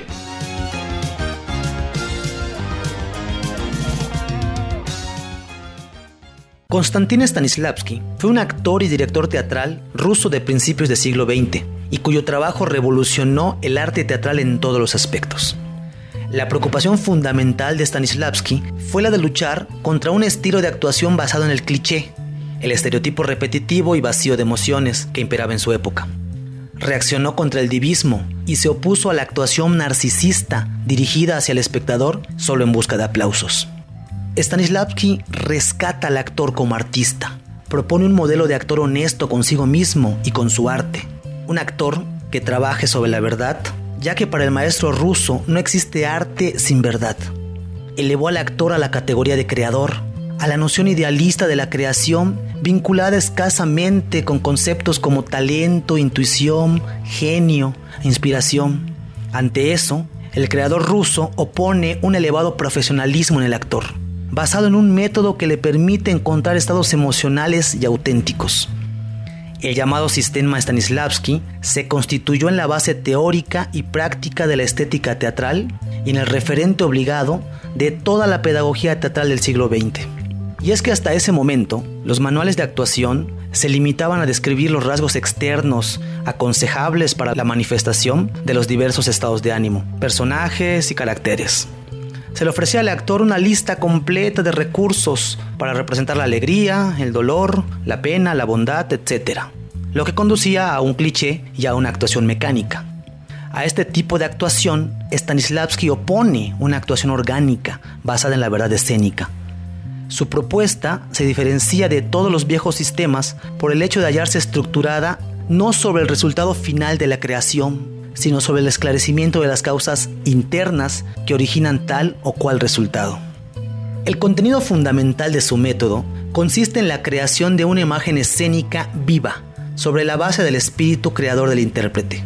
El actor no debe aparentar en el escenario, sino existir de verdad. No debe representar, sino vivir, es decir, sentir, pensar y comportarse sinceramente en las circunstancias de la ficción. En ese sentido, Stanislavski nombra su método vivencial, porque el actor que está en el escenario realmente está sintiendo, pensando y comportándose como el personaje. El actor nada más es un ente que le presta el cuerpo al personaje que está viviendo en ese momento. Debemos decir que el método de Stanislavski ha sufrido muchísimas críticas. Se ha dicho que de alguna manera la memoria emotiva o esta cuestión vivencial conduce a la histeria y al narcisismo y que acerca peligrosamente el teatro y la actuación con el psicoanálisis. Es posible que muchas cosas de esas puedan existir, pero lo cierto es que el método de Stanislavski ha generado actores excepcionales y con algunos nombres como Marlon Brando, Al Pacino, Dustin Hoffman, y el método Stanislavski sigue siendo utilizado por múltiples compañías teatrales a lo largo del mundo. Estás escuchando Espacios de Esperanza. Las voces de los pueblos del sur En la construcción de la sustentabilidad. desde la perspectiva de los que han sufrido sistemáticamente las injusticias del capitalismo, del colonialismo y del patriarcado. Espacio Internacional. Y bien, ahora vamos a comentar un poco sobre Colombia. Este país que es uno de los más ricos en biodiversidad en el mundo y que alberga más del 10% de las especies de plantas y animales mundiales. Sin embargo, hoy en día el 40% del territorio colombiano está concesionado o solicitado por empresas multinacionales para realizar proyectos de extracción de minerales e hidrocarburos. Los tres productos sobre los que está basado este desarrollo minero y energético en Colombia son el oro, el petróleo y el carbón, aunque también se explotan las esmeraldas, la plata, el platino, el níquel o el cobre. Hoy Colombia es el primer productor de carbón en América Latina y el décimo en el mundo. El territorio alberga las mayores reservas de toda Latinoamérica. Si bien los intereses extractivos sobre Colombia tienen antecedentes desde la conquista, en la actualidad las cicatrices de la minería se muestran ya en gran parte del territorio nacional de Colombia. Se dice que 43 mil kilómetros cuadrados de este país ya muestran los efectos de la minería a cielo abierto. Y frente a estas acciones, la resistencia popular y la sociedad civil ha comenzado a emprender acciones por la defensa de su territorio, el agua, el medio ambiente y la cultura. Y a propósito de esto, vamos a hablar del Instituto Colombiano Agropecuario, que se creó en 1962 para coordinar e intensificar las labores de investigación, enseñanza y extensión de las ciencias agropecuarias para el mejor y más armónico desarrollo de todas las actividades del sector, especialmente para facilitar la reforma social agraria. Este contaba con siete estaciones experimentales, las cuales estaban ubicadas en el Tolima, Boyacá, Nariño, Antioquia, El Meta y Cundinamarca. En 1966, el ICA recibió del Ministerio de Agricultura el encargo de establecer el servicio de certificación de semillas nativas. En este sentido, Gladys Moreno nos habla del trabajo que llevan a cabo para la articulación de diversas organizaciones tanto en Perú como en Colombia, el cual precisamente se ha orientado a la conservación de las semillas criollas y específicamente en Colombia hacia la resistencia en contra de la minería que está impactando, como ya vimos, fuertemente el territorio colombiano. Escuchemos entonces a Gladys, quien nos va a compartir su experiencia desde el Instituto Colombiano Agropecuario.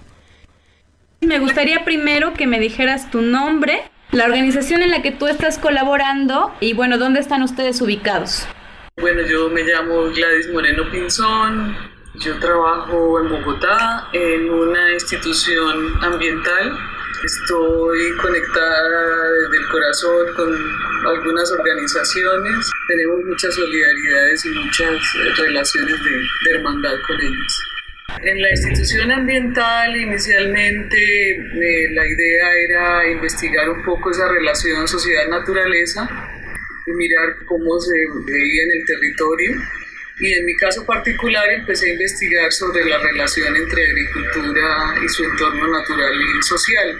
Fui conociendo mujeres, hombres, líderes que hacen agricultura sana.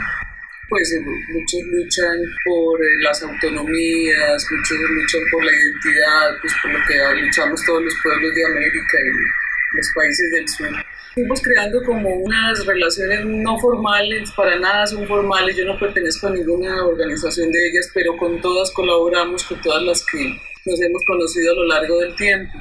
Eh, organizaciones de mujeres indígenas que tienen huertas familiares, que protegen las semillas, las semillas nativas, organizaciones campesinas que están luchando ahorita en este momento en contra de la megaminería, pescadores que también están siendo afectados porque se están desviando los ríos.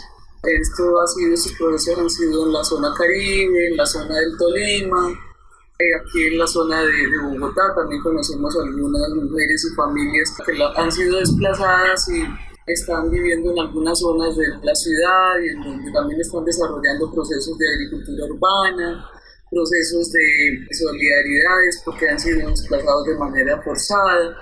Me gustaría también que me comentaras un poquito sobre el trabajo que ustedes están haciendo para proteger la semilla nativa en Colombia.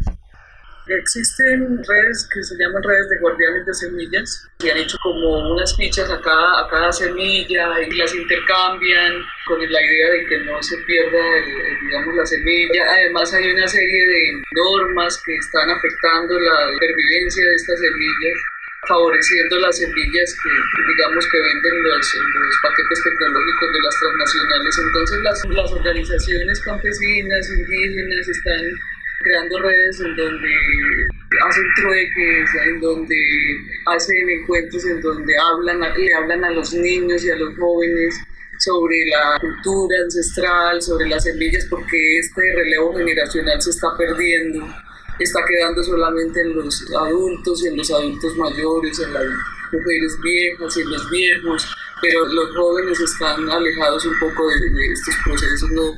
Entonces la, la, idea es que el conocimiento no se pierda, que los saberes no se pierdan, que las semillas se conozcan y se reconozcan, que se siembren.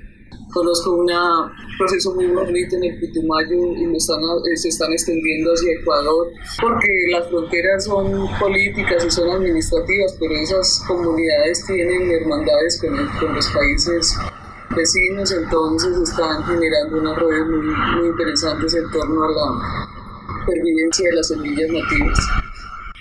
Pues en este sentido de que se está generando esta red, ¿cuáles han sido los principales cambios que tú has visto a, a lo largo del tiempo que ustedes han colaborado con ellos? Pues se establecen cada vez mayores relaciones de hermandad. Es un momento muy difícil en Colombia en donde la apuesta gubernamental es a, consolidar eh, las transnacionales y sus negocios de megaminería y las grandes empresas criollas que quieren establecer lo que llamamos acá la locomotora agroindustrial que implica talar eh, muchas hectáreas, inclusive ya no se habla en hectáreas, sino kilómetros cuadrados de plantaciones para hacer alimentos y energía para carros. Entonces es un momento muy difícil en donde se están desapareciendo líderes, en donde están asesinando personas que protegen la naturaleza.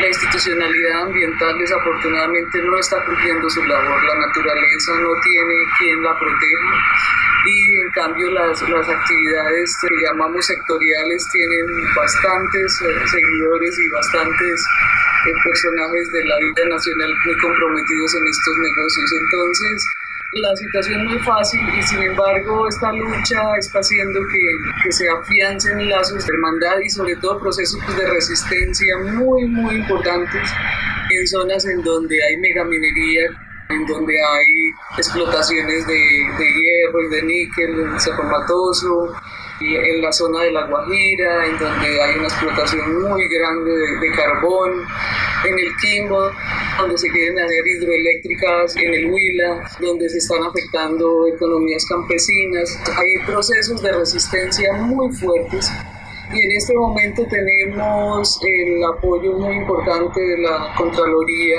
que está por primera vez desde hace muchos años haciendo una labor verdaderamente de control hacia la, la, institucionalidad que está emitiendo licencias ambientales y licencias mineras totalmente salidas del orden jurídico. Entonces, la Corte Constitucional también está haciendo una labor interesante en torno a, a proteger los derechos de la naturaleza y los derechos humanos y colectivos. La única salida que ha tenido la sociedad es a través de los procesos de resistencia porque la normatividad ambiental y la, los convenios internacionales sobre derechos humanos y todo esto no se están cumpliendo en el país, como te digo. En este proceso de resistencia civil que ustedes están llevando a cabo, ¿cuáles han sido, por ejemplo, los logros más importantes?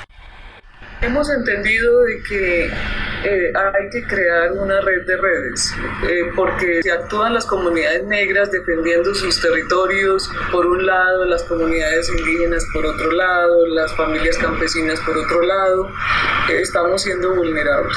Entonces la idea que se está entendiendo es de que debemos unirnos en una gran soberanía comunitaria, generar una soberanía comunitaria en torno a la defensa de la vida, sobre todo reivindicando la vida, el derecho a, al territorio, a proteger la cultura y en ese sentido se han logrado parar algunos procesos. Realmente no se ha llegado a, a, establecer que definitivamente un proyecto de esto se deja de hacer. Lo que simplemente se ha logrado es que se paren por un tiempo.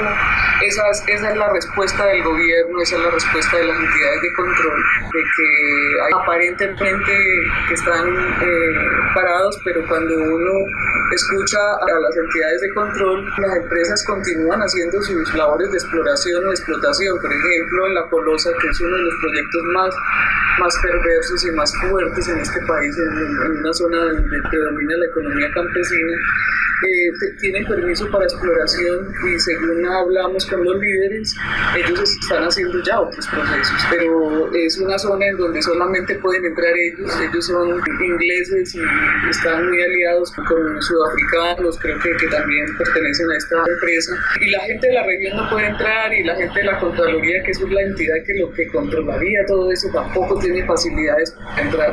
Entonces te imaginas cómo, cómo es el asunto. Santurbán es otro proceso de resistencia civil muy interesante porque es una zona donde nacen bastantes eh, fuentes de agua y de estas aguas le proveen agua a dos grandes ciudades y sin embargo se concedieron muchas licencias a, a, a empresas también extranjeras y supuestamente con el proceso de, resistencia civil donde se unió eh, todas estas organizaciones campesinas, indígenas, pero también las, la, la, gente de la ciudad, la gente del comercio, porque vieron que, que, el agua de la ciudad estaba afectándose.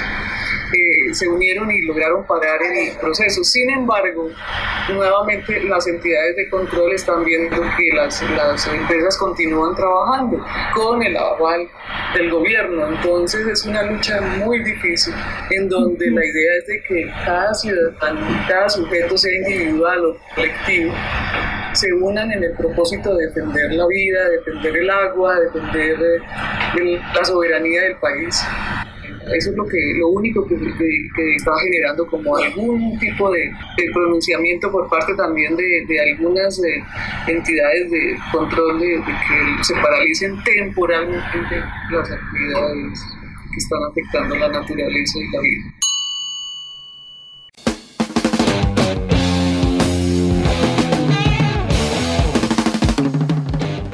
La minería a cielo abierto es una actividad industrial de alto impacto ambiental, social y cultural.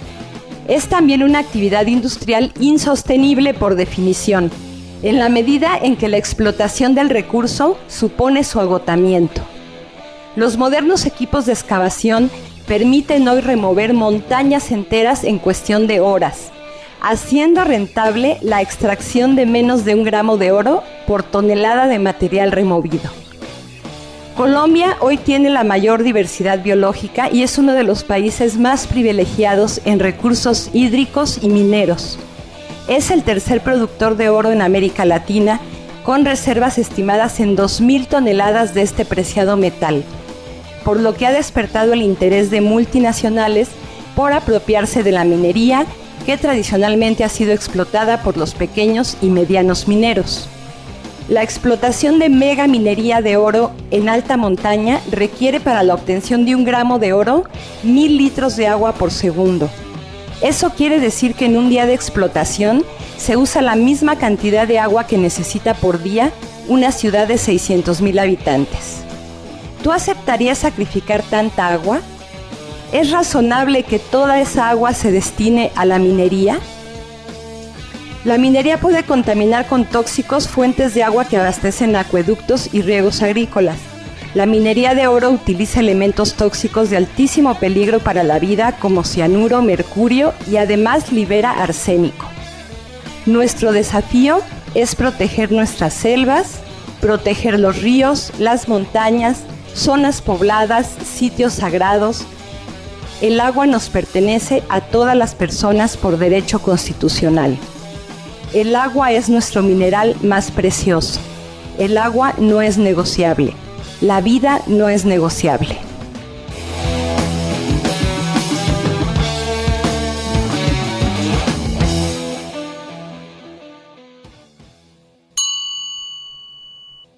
Gladys, ¿ya hay algún acuerdo con, ya sea con el gobierno, con las mismas empresas que están haciendo? ¿Ustedes han logrado algún acuerdo, pues, para parar esto, no? Eh, en Colombia esto es muy difícil.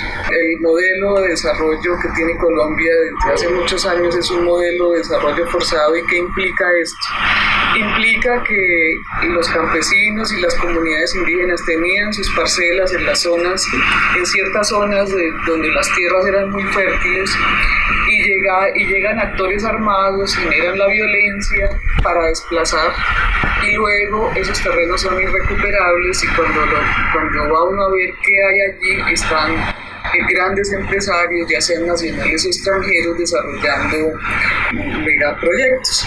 Simplemente llegan a los territorios, cuando ya el, territorio está saneado, entre comillas, para ellas, en donde ya no hay familias que, digamos, que les puedan perturbar sus actividades. Y este trabajo lo han hecho actores armados, actores armados de extrema derecha. Esa es la manera como se hacen las cosas acá, como se hacen la mayor parte de los procesos acá. Como verás, eh, las estadísticas que muestran las organizaciones de derechos humanos son muy fuertes en términos que desde los 50 que hubo la gran violencia en Colombia y no ha dejado de, de suceder, pero cuando desde esa época se dice que se han desplazado más de 10 millones de hectáreas correspondientes a familias campesinas, indígenas y negras, quiere el campo para el desarrollo de los megaproyectos y, y que la soberanía y seguridad alimentaria simplemente se, mucho no haya soberanía, sino una seguridad alimentaria sustentada en importaciones, porque cada vez aumentan más las importaciones de alimentos. Hace dos años eh, se importaron 10 millones de toneladas de alimentos y a los campesinos cada vez se les desplaza más de sus zonas. Además, hay una serie de normas que les afecta su, su, supervivencia, normas en relación con exigencias de infraestructuras para sacrificar animales, normas en el sentido de que no pueden tener eh, sus semillas nativas, sino que tienen que certificarlas mediante unos procesos que es, son absolutamente difíciles para ellos de cumplir, porque se considera que el propósito que tiene el Estado es el de que haya un campo sin campesinos y que la soberanía alimentaria no exista y que la seguridad alimentaria simplemente se establezca con importaciones. Entonces la situación no es fácil. Hablar con las empresas es absolutamente imposible porque ellos simplemente vienen a hacer un negocio y sobre todo después de la crisis económica del 2009, el saqueo y, la, y los procesos se han intensificado las licencias las consiguen muy fácil, se pervierte el, el, ordenamiento jurídico para favorecer sus intereses. Entonces el diálogo con ellos es muy, muy complicado y sobre todo que se pensaba que el diálogo debía ser con el gobierno porque el gobierno es el que está concediendo las licencias y son empresas que no pagan los impuestos que deben pagar, son empresas que no cumplen las normas ambientales, ni digamos afectan los derechos laborales, los derechos sociales, porque contratan a, las, a los trabajadores a través de cooperativas de trabajo asociado que no cumplen con los derechos sociales, con los deberes y las normas laborales. Entonces es una cadena viciosa que está totalmente impune y en donde las personas la única posibilidad que sienten que tienen es unirse y hacer resistencia civil y en las zonas en donde ellos tienen sus parcelas, pues continúan el trabajo solidario de cultivar, de, de, proteger las semillas, de continuar manteniendo los mercados campesinos, pero en unas condiciones en donde tienen toda la institucionalidad casi en contra. No tienen un solo peso de financiación por parte del gobierno a, lo que son las agriculturas sanas, no se apoya ese tipo de, de, de actividades entonces todo se hace como decimos acá con las uñas. Con todo este panorama y este proceso también que ustedes han llevado a cabo, ¿qué es lo que a ustedes les anima ¿no? a seguir adelante? ¿Cuáles son como las acciones que ustedes consideran más importantes y que además, qué es lo que esperan ¿no? también de, de este proceso? Pues lo que nos anima es que tenemos una relación de amor con la tierra, con la naturaleza y que uno no puede sentir que debe bajar la cabeza ante circunstancias tan fuertes como las que estamos viviendo. Y, y, los procesos simplemente continúan cada uno desde sus espacios donde pues eh, obviamente nos encontramos en momentos de, en que debemos hacer mucho más manifiesta la, protesta. Pero el, el, la, las posibilidades son esas. Nos ayudamos eh, en términos de conversar con los niños de conversar con los jóvenes de conversar con los estudiantes de conversar con, con las familias que, de pronto se han alejado de esto por miedo el miedo es algo inherente a, a estas circunstancias. Cada uno seguimos desde, desde, lo, desde lo institucional o desde lo organizacional o, como sujeto individual apoyando marchas, haciendo trueques, todas las maneras que, que sentamos que podemos compartir y colaborar y solidarizarnos, llevamos semillas, hay zonas en donde las condiciones son absolutamente secas, en donde llueve muy poco, sin embargo ellas están construyendo bosques para que las tierras sean, para, digamos, llamar la lluvia, están eh, sembrando, entonces les llevamos eh, muchas semillas, a pesar de que eso está prohibido, porque eso tiene que estar certificado, entonces también lo hacemos.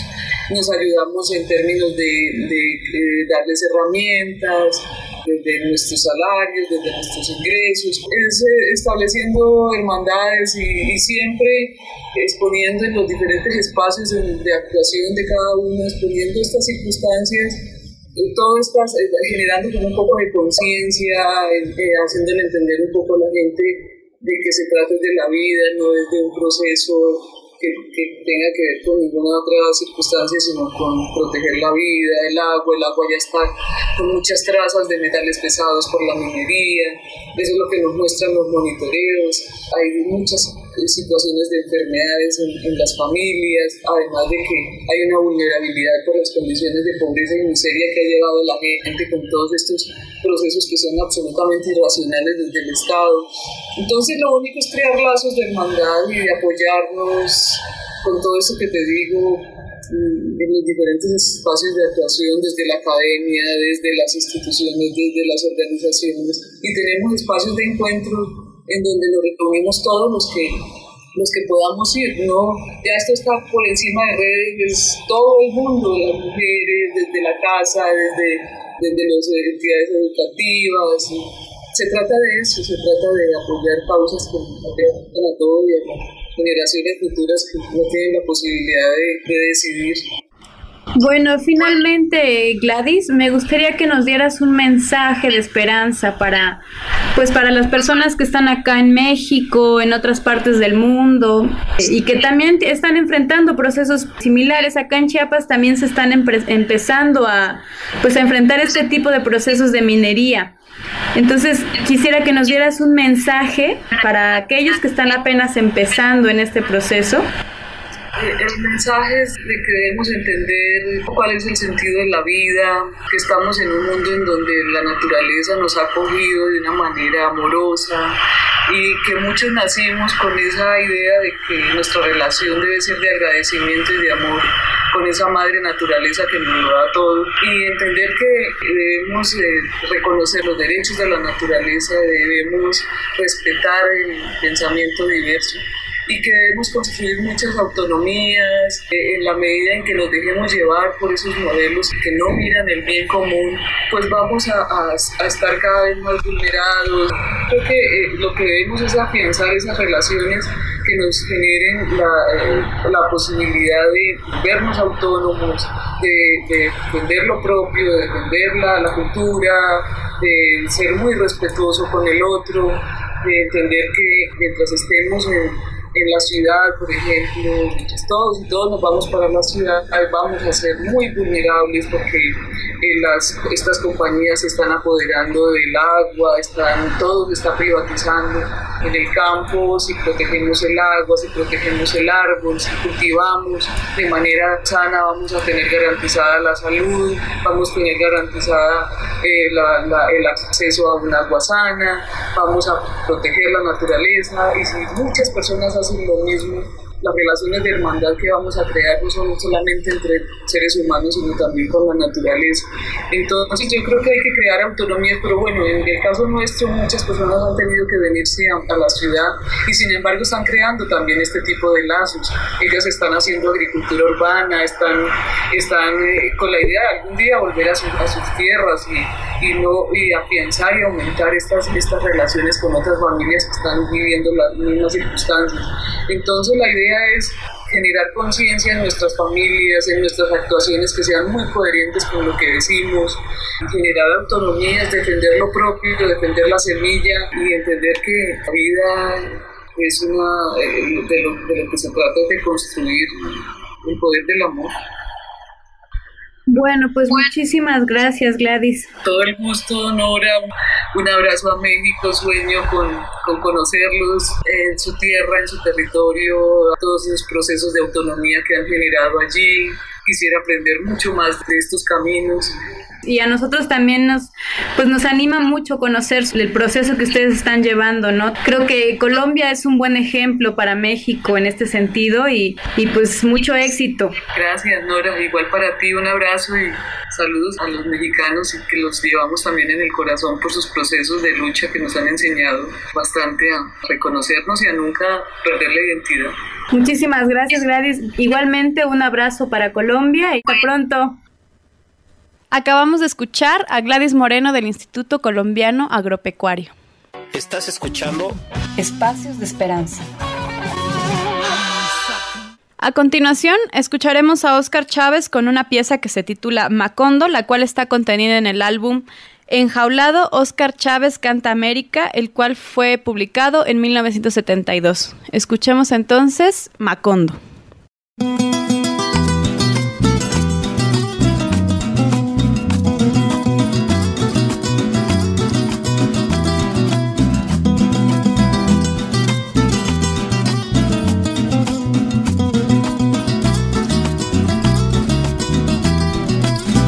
Los cien años de Macondo sueñan, sueñan en el aire.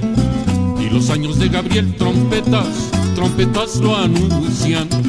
Encadenado a Macondo sueña don José Arcadio. Y ante la vida pasa siendo remolino de recuerdos.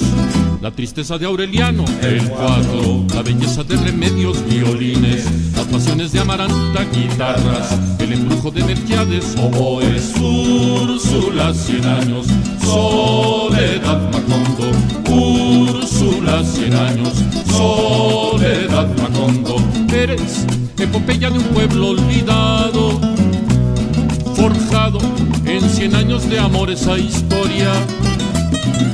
Eres epopeya de un pueblo olvidado, forjado en cien años de amor esa historia. Me imagino y vuelvo a vivir en mi memoria quemada al sol. Mariposas amarillas, Mauricio Babilonia. Mariposas amarillas que vuelan liberadas. Mariposas amarillas, Mauricio Babilonia mariposas amarillas que vuelan liberadas.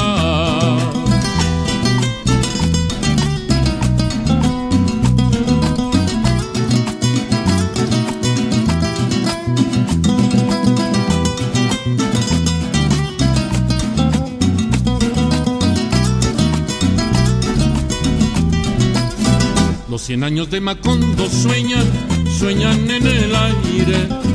Y los años de Gabriel trompetas, trompetas lo anuncian. Encadenado a Macondo sueña don José Arcadio. Y ante él la vida pasa siendo remolino de recuerdos.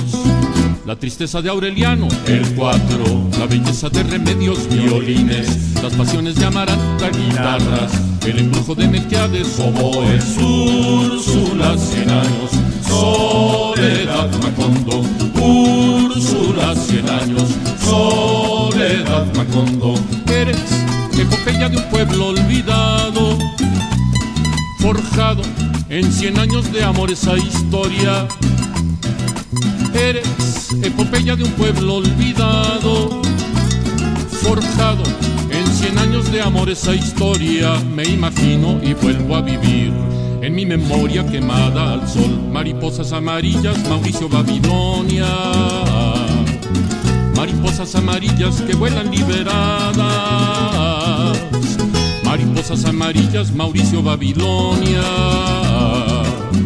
Mariposas amarillas que vuelan liberadas.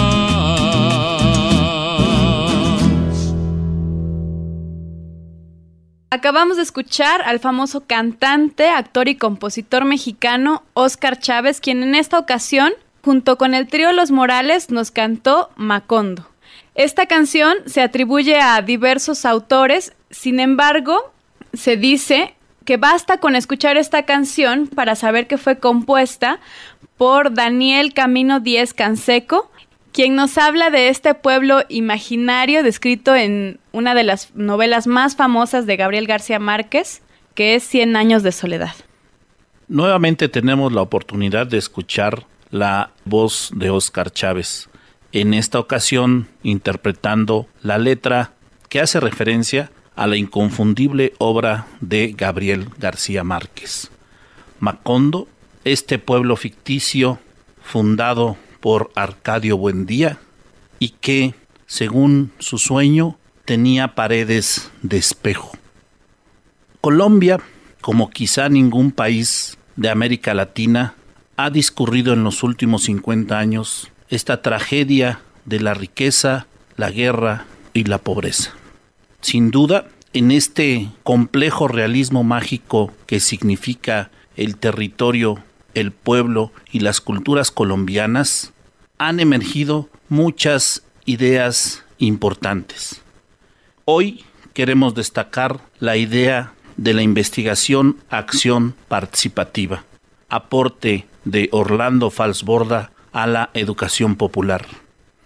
Muchas y muchos de nosotros nos formamos a través de las ideas contenidas en la obra de Orlando Falsborda. Así tratamos de recrear en la práctica la noción de la investigación acción participativa. Queremos dedicar este programa a la memoria de este gran sociólogo colombiano. Desde los altos de Chiapas, esto es Espacios de Esperanza. Las voces de los pueblos del sur en la construcción de la sustentabilidad. 99.1 Frecuencia libre. Bueno, pues estamos llegando al final de esta emisión en la que contamos con tres grandes entrevistas y a quienes les queremos agradecer el tiempo que nos otorgaron para darnos su palabra. Nos referimos a Jennifer Asa de Melel Chojobal en San Cristóbal de las Casas, Chiapas, a Pánfilo Hernández del Proyecto de Desarrollo Rural Integral Vicente Guerrero AC en Tlaxcala y a Gladys Moreno del Instituto Colombiano Agropecuario. A todas ellas y ellos, un saludo. Así es, Armando. Y en esta ocasión estuvimos en cabina Arturo Arreola, Guadalupe Cárdenas, Armando Hernández, Cristina Reyes, Nora Samayoa y Edwin Fernández. Les invitamos también a escribirnos a nuestra página de Facebook en Idesmac San Cristóbal o a nuestra página de Twitter arroba Idesmac o hashtag Espacios de Esperanza y también a que visiten nuestra página de internet www.idesmac.org.mx. Les agradecemos a todas y a todos por habernos escuchado el día de hoy. Les invitamos también a que nos escuchen el próximo miércoles a partir de las 9 de la mañana. Agradecemos a la 99.1 Frecuencia Libre por la transmisión de este programa. En nuestro regalo literario les dejamos con la gran escritora chiapaneca Rosario Castellanos con Los Distraídos. Hasta pronto. Los Distraídos. Algunos lo ignoraban. Creían que la tierra era aún habitable. No miraron la grieta que el sismo abrió. No estaban cuando el cáncer aparecía en el rostro espantado de un hombre. Rieron en el instante en que una manzana, en vez de caer, voló y el universo fue declarado loco. No presenciaron la degollación del inocente. Nunca distinguieron a un inocente del que no lo es. Por otra parte, habían aprobado desde el principio la pena de muerte. Continuaron llegando a los lugares, exigiendo una silla más cómoda, un menú más exquisito, un trato más correcto. Querido, si te sirven sin gratitud, castígalos. Y en los muros había un desorden peculiar, y en las mesas no había comida sino odio, y odio en el vino, y odio en el mantel, y odio hasta en la madera y en los clavos. Entre sí cuchicheaban los distraídos. ¿Qué es lo que sucede? Hay que quejarse. Nadie escuchaba. Nadie podía detenerse. Era el tiempo de las emigraciones. Todo ardía. Ciudades, bosques enteros, nubes.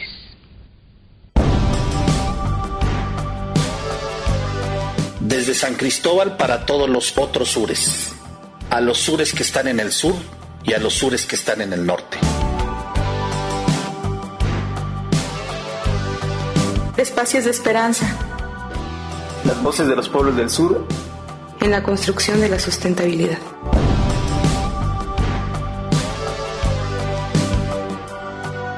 Desde la perspectiva de los que han sufrido sistemáticamente las injusticias del capitalismo, del colonialismo y del patriarcado. 99.1 Frecuencia libre.